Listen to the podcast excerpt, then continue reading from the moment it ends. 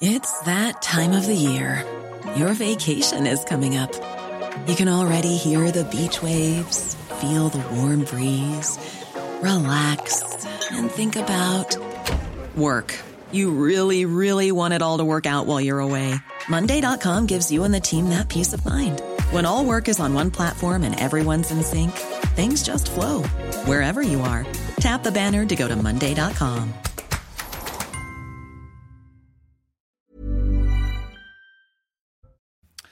Notre devoir est de rester unis. Emmanuel Macron s'est adressé aux Français près d'une semaine après l'attaque du Hamas sur Israël.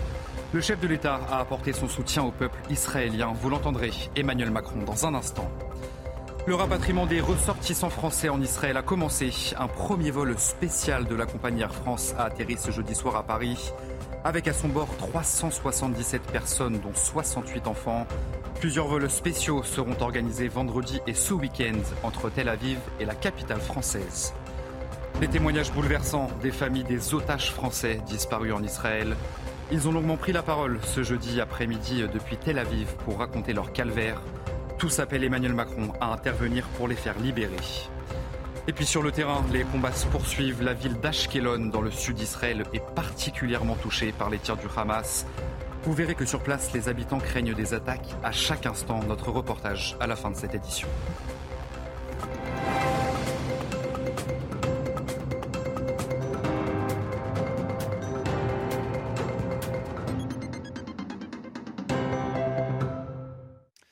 Bonsoir à tous, soyez les bienvenus sur CNews dans l'édition de la nuit, près d'une semaine après l'attaque terroriste du Hamas sur Israël. Eh bien, le chef de l'État s'est donc adressé aux Français ce jeudi soir dans une très courte allocution télévisée. Emmanuel Macron a apporté son soutien au peuple israélien. Nous partageons le chacun d'Israël, a-t-il affirmé. Le président de la République appelle tous les Français à rester unis dans cette situation. On écoute. Mais notre devoir, dans ce moment que nous vivons, est de rester unis comme nation et comme République. C'est ce bouclier de l'unité qui nous protégera de tous les débordements, de toutes les dérives, de toutes les haines. Ne menons pas chez nous des aventures idéologiques par imitation, par projection. N'ajoutons pas, par illusion ou par calcul, des fractures nationales aux fractures internationales. Le rapatriement des ressortissants français en Israël a donc commencé. Un premier vol spécial de la compagnie Air France a atterri ce jeudi soir à Paris. Avec à bord 377 passagers, dont 68 enfants, plusieurs vols spéciaux seront organisés vendredi et ce week-end entre Tel Aviv et Paris. À l'aéroport Roissy-Charles de Gaulle, les précisions de Sarah Varny, Florian Paume et Sacha Robin. Le premier vol spécial d'Air France est arrivé euh, ce jeudi soir à l'aéroport Roissy Charles de Gaulle avec à son bord les premiers rapatriés euh, français venus euh, de Tel Aviv ici à Paris. À son bord, 377 personnes, dont 68 enfants. À la sortie, on a pu voir de nombreux enfants, mais également des familles et de nombreuses personnes âgées, beaucoup d'émotions et beaucoup de soulagement. On a pu discuter avec une grand-mère qui ramenait ses petites filles auprès de leur mère, soulagées d'être rentrées, mais ils gardent tous une pensée pour les proches restés sur place. Ils ont répondu au micro de Sacha Robin et de Florian Paume. Ah oui, oui, on est parti en vacances, on est français, on est parti en vacances pour 10 jours et on rentre plus tôt que prévu. Et ravis d'être rentrés. Et malheureusement, j'ai honte pour ceux qui restent et qu'on a abandonnés. Il faudrait qu'ils remettent des, des, des vols comme ça. Les conditions, elles sont trop dures. D'autres vols spéciaux sont mis en place dans les prochains jours, vendredi, samedi et dimanche. Le Quai d'Orsay travaille avec Air France afin euh, de reprendre les vols commerciaux si les conditions de sécurité s'y prêtent. La ministre des Affaires étrangères, Catherine Colonna, elle, se rendra en Israël dimanche. C'est ce qu'elle a annoncé lors du point presse qui s'est tenu ici même à l'aéroport Roissy-Charles de Gaulle ce jeudi soir. Le bilan des ressortissants français tués dans les attaques du Hamas contre Israël continue de s'alourdir. 13 Français sont morts et 17 sont toujours portés disparus. Et parmi eux, 4 enfants, parmi les Français qui ont perdu la vie. Valentin, 22 ans, originaire de Montpellier, et il a été enterré ce jeudi à Jérusalem. Le récit d'Audrey Berthaud. Avidan, Valentin, Dan, des prénoms, mais aussi des visages. Depuis samedi, le bilan des Français victimes du Hamas ne cesse d'augmenter. Valentin était l'un d'eux. Ses obsèques ont eu lieu ce jeudi à Jérusalem.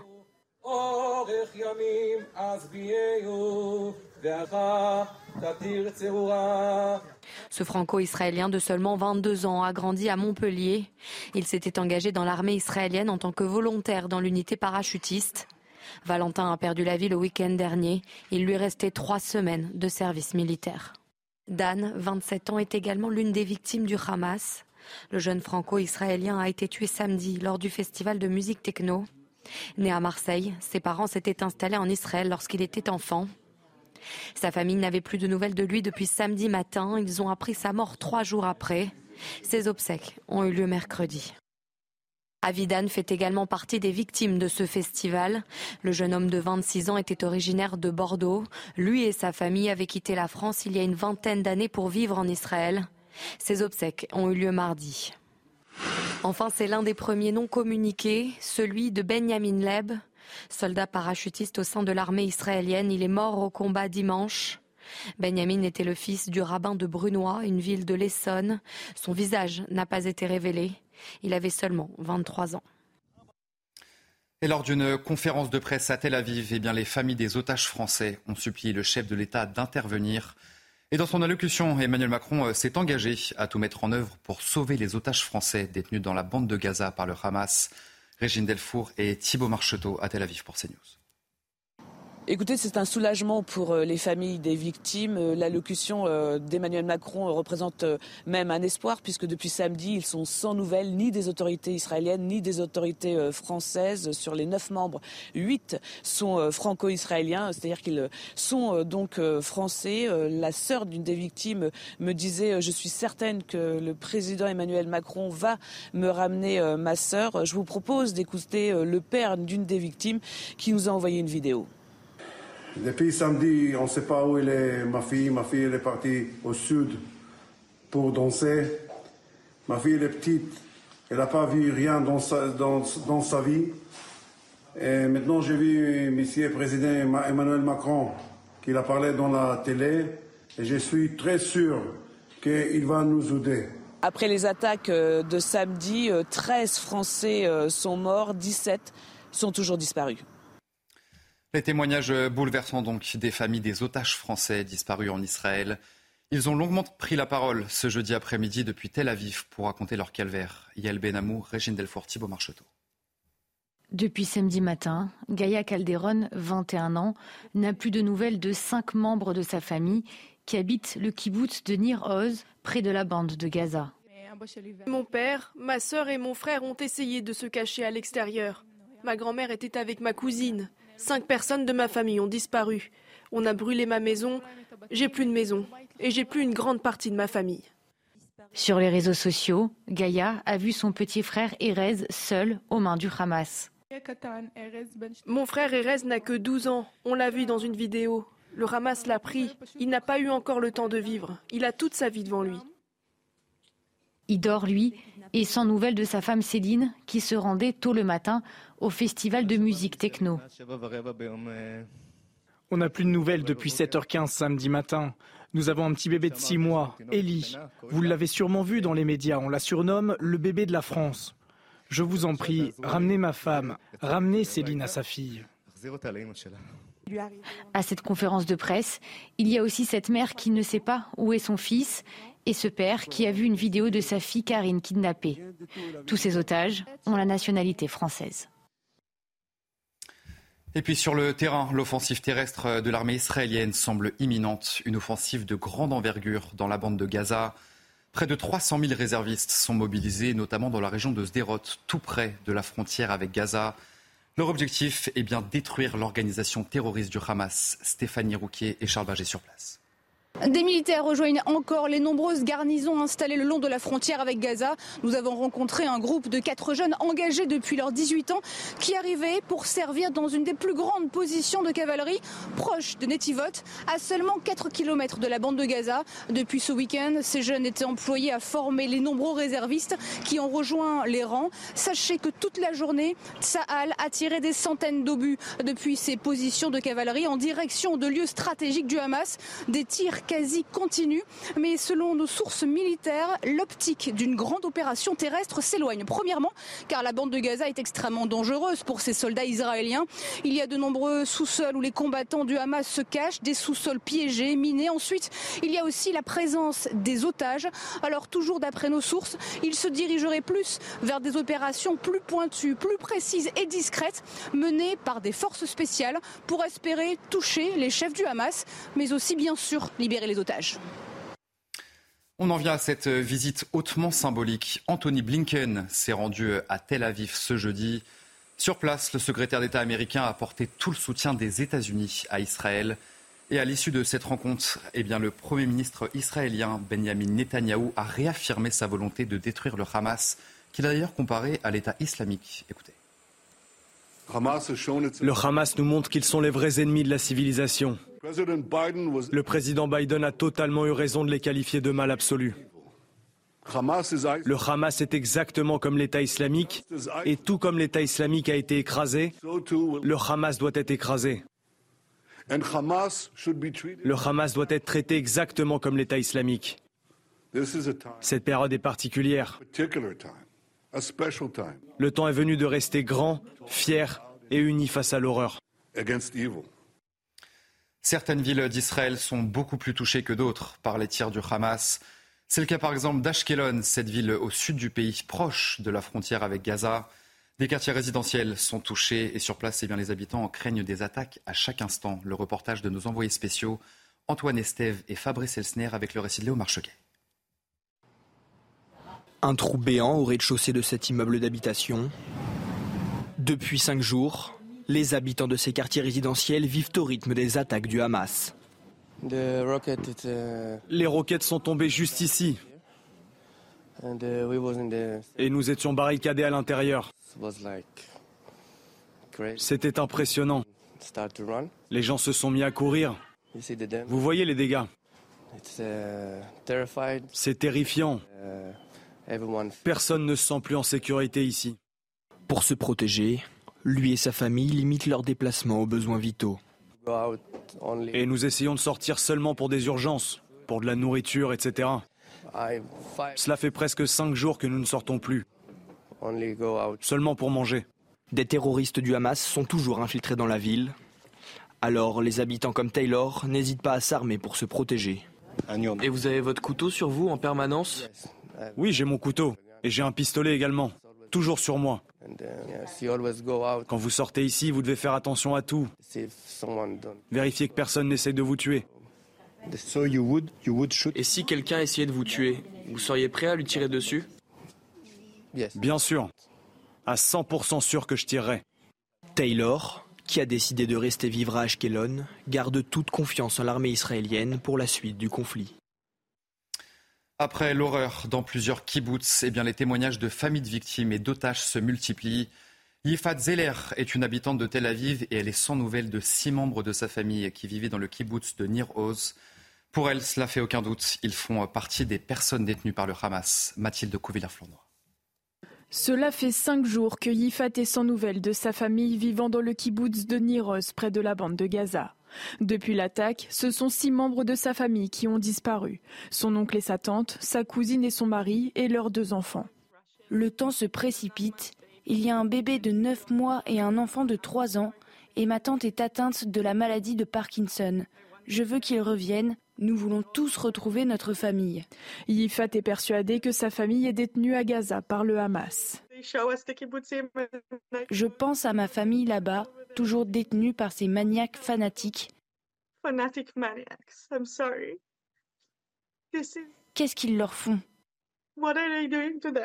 Jusqu'à samedi dernier, Yifat communiquait quotidiennement avec ses proches. Leur silence l'a alarmé.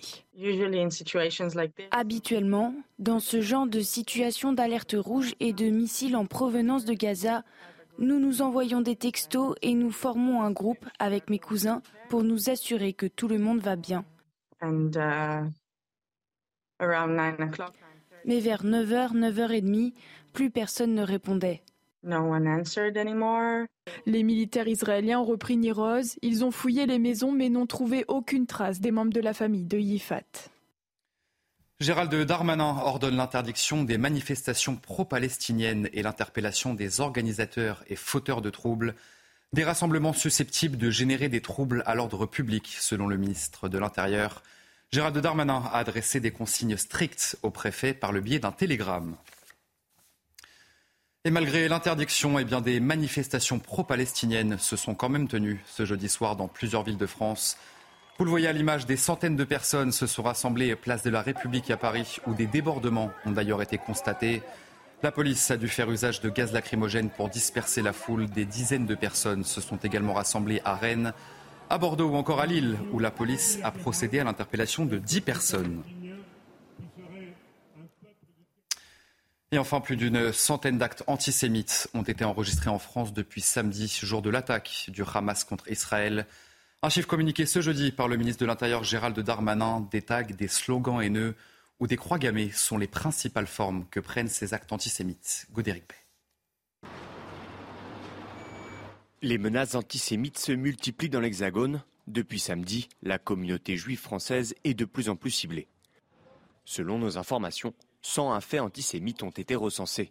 Ils ont donné lieu à 41 interpellations, dont 12 à Paris et sa petite couronne, 25 en zone police nationale et 4 en zone gendarmerie. Des tags, des croix gammées, des insultes, mais aussi des atteintes physiques. Une haine contre les juifs qui explose aussi sur Internet. D'après Gérald Darmanin, Pharos, la plateforme de signalement de la haine en ligne, a reçu plus de 2000 alertes.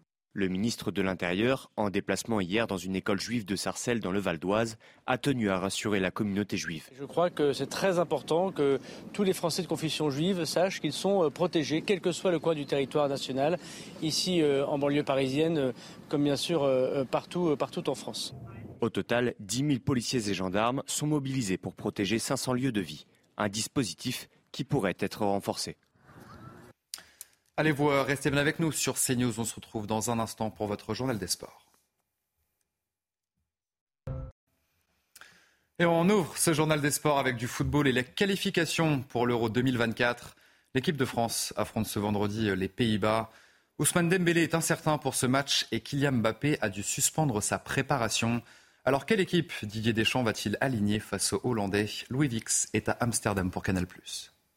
Un seul joueur n'a pas participé à la mise en place effectuée ce soir sur la pelouse de la Johan Cruyff Arena. Il s'agit d'Ousmane Dembélé, l'ailier du PSG, touché à une cuisse. Résultat, c'est Kingsley Coman, le joueur du Bayern qui devrait débuter demain au poste d'ailier droit. Nous aurons le droit à une défense New Look également. Mike Maignan, bien sûr, dans les buts. Mais Jonathan Klaus, c'était pas prévu avant la blessure de Jules Koundé, devrait être titulaire au poste de latéral droit pour son retour en sélection après un an d'absence. Une charnière Konaté-Lucas, Théo Hernandez sur le côté gauche. Pas de surprise au milieu. Chouameni, Rabiot et toujours Antoine Griezmann dans sa position hybride. Coman donc à droite. Bappé, bien sûr, le capitaine à gauche. Et puis devant, Randall Colomwani devrait avoir les faveurs du sélectionneur. Sa capacité à prendre la profondeur, sa vitesse plaisent à Didier Deschamps. Voilà pourquoi l'ancien Nantais devrait être préféré à Olivier Giroud et à Marcus Thuram dans le 11. Et puis je vous propose euh, à présent d'écouter le sélectionneur de l'équipe de France à la veille de ce match. Didier Deschamps s'est notamment exprimé euh, sur le cas Kylian Mbappé. Écoutez. Kylian a, besoin de tranquillité, mais c'est pour le bien de l'équipe de France aussi. Mais euh, il est là et vous parlez beaucoup de, Kylian. Il est suffisamment grand, mature pour, euh, se, protéger. Lui, il s'inscrit dans un, collectif, donc il n'est pas là à vouloir tout prendre. Donc c'est l'intérêt de l'équipe de France avant tout. Du football, toujours Christophe Galtier, l'ancien entraîneur du PSG, a retrouvé un club. Quatre mois après avoir quitté le banc parisien, eh bien, le technicien français vient d'être nommé entraîneur principal du club qatari d'Al Douilail. La durée de son nouveau contrat n'a pas encore été indiquée. À 57 ans, Christophe Galtier entraîne donc le cinquième club de sa carrière. on va terminer ce journal des sports avec du rugby et le 15 de France qui s'apprête à affronter l'Afrique du Sud en quart de finale de la Coupe du Monde ce dimanche. Les Bleus rentrent dans une nouvelle phase du tournoi et auront fort à faire face aux Sud-Africains. Et pour ce match, les hommes de Fabien Galtier pourront compter sur un effectif au complet avec bien sûr le grand retour d'Antoine Dupont. C'est le récit de Thibaut Duclos cette nuit. On l'a bien compris, l'Afrique du Sud, ça pique. Leur ADN, leur, leur rugby, c'est très basé sur la physicalité. La physicalité, la physicalité comme on dit quoi? Ce serait oublier que les Bleus eux aussi aiment imposer leur puissance à l'adversaire et avaient fait plier les mêmes Springboks l'an dernier sur le combat. C'était très brutal, mais, euh, mais je crois que qu'on aime, on aime bien ça aussi. On a des joueurs comme Joe derrière qui, qui savent taper très fort aussi. Comme Winnie, comme, comme Peato, comme Cyril, comme, comme Tao quand, quand il rentre. Je pense qu'on a les armes pour répondre. Et tous ces joueurs montent en puissance de 76% de réussite au plaquage en ouverture à 88% pour terminer les poules demandées à l'Italie étouffée la semaine dernière. Face au Springbok, il va falloir qu'on fasse encore mieux, encore plus que d'habitude. Grégory Aldrit est la troisième ligne machine à découper du 15 de France. Plus de 30 plaquages par match à E3, y compris Anthony Gelon parfaitement dans le rythme après six mois d'absence. Quand on retrouve les bons repères, si on est en face des mecs et si euh, en bonne position, c'est beaucoup plus facile pour mettre un, caramel. Quoi. Donc euh, j'ai bien repris le rythme maintenant, je, suis en forme et, euh, j'ai hâte d'être à dimanche contre les Sudaf. Pour ce qui devrait être un hommage au rugby d'évitement. J'espère qu'ils ont prévu un bon staff médical sur le côté, parce que les joueurs faisaient la queue pour les protocoles commotion. Donc... Euh. Derrière les Dupont, Penaud et Biel Biarré, la France s'appuie sur une puissance physique bien identifiée et prête à se déchaîner. Allez voir, restez bien avec nous sur CNews. On se retrouve dans un instant pour un prochain journal. Notre devoir est de rester unis. Emmanuel Macron s'est adressé aux Français près d'une semaine après l'attaque du Hamas sur Israël.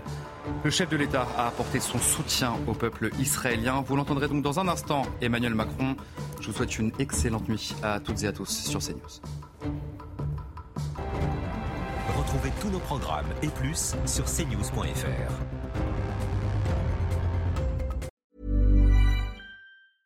Hi, I'm Daniel, founder of Pretty Litter. Did you know cats tend to hide symptoms of sickness and pain? I learned this the hard way after losing my cat, Gingy. So I created Pretty Litter, a health monitoring litter that helps detect early signs of illness by changing colors, saving you money and potentially your cat's life. Pretty Litter is veterinarian developed, and it's the easiest way to keep tabs on your fur baby's health right at home. Go to prettylitter.com and use code ACAST for 20% off your first order and a free cat toy. Terms and conditions apply. See site for details.